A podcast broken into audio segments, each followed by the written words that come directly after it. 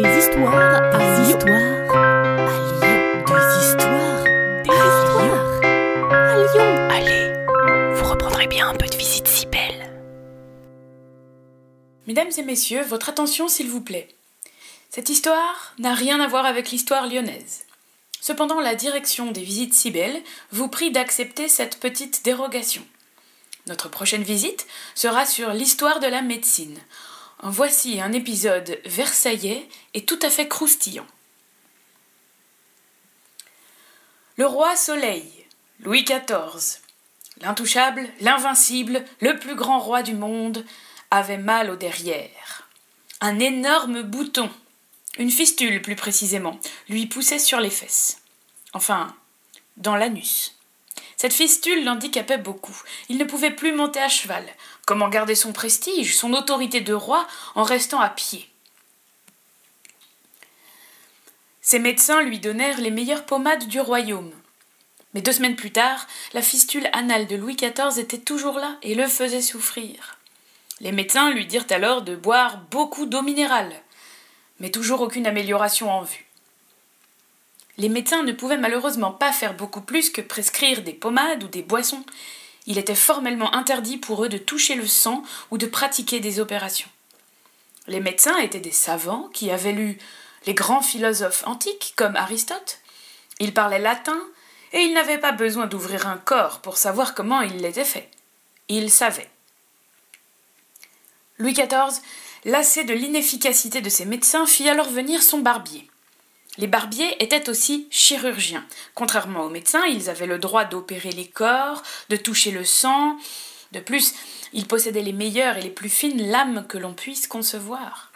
Les barbiers chirurgiens faisaient toutes sortes d'expérimentations que ne faisaient pas les médecins, et ils connaissaient parfois bien mieux le corps humain que les médecins.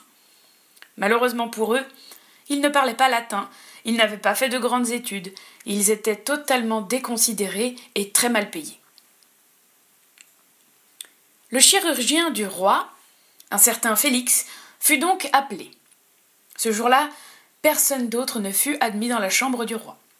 Le roi baissa son pantalon, se mit à genoux sur le lit et présenta son royal postérieur au chirurgien qui l'ausculta attentivement. Avec une grande assurance, Félix répondit au roi qu'il pouvait l'opérer et le délivrer de cette souffrance. Le roi lui dit Félix, je compte sur vous. Il sortit de la chambre, et son assurance fondit d'un coup. Il se mit à trembler de tous ses membres. Il avait promis au roi qu'il le sauverait. S'il échouait, que l'opération se passait mal, si le roi mourait par sa faute, il serait exécuté, mais de la pire façon que l'on puisse imaginer. Félix voulut se préparer au mieux à cette opération délicate. Il demanda qu'on lui envoie des prisonniers qui avaient le même bouton au même endroit pour tenter son opération. Après plusieurs essais, il avait compris que son bistouri ne lui permettait pas d'opérer correctement. Il fit donc construire un bistouri incliné afin de découper la fistule sans faire mal au roi. Et le jour de la royale opération arriva. Sa Majesté se mit à nouveau à quatre pattes sur son lit, présentant ses fesses à Félix, et Félix opéra. L'anesthésie n'existait pas encore, et personne ne raconta à quel point le roi avait hurlé de douleur pendant l'opération. Toujours est-il qu'au bout de trois heures, Félix avait réussi. Il avait enlevé la fistule anale. Quelque temps plus tard, lorsqu'il fut complètement guéri, le roi fit venir Félix et lui demanda ce qu'il souhaitait comme récompense. Il lui offrirait n'importe quoi pour le remercier. Félix demanda alors que les chirurgiens comme lui soient enfin reconnus comme les médecins. Et c'est ainsi que, peu à peu, les chirurgiens furent séparés des barbiers et que les chirurgiens devinrent médecins. Vous reprendrez bien un peu de visite si belle.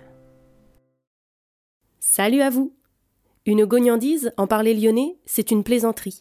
Ce podcast d'histoire, de légendes et de gognandises lyonnaises est proposé par les Visites Cybelles, visites théâtralisées et comptées à Lyon. Vous pouvez nous retrouver sur les réseaux sociaux, Facebook, Instagram et Twitter. Pour réserver des visites, rendez-vous sur notre site web, vous trouverez le lien en description. Et pour connaître les prochaines histoires, abonnez-vous.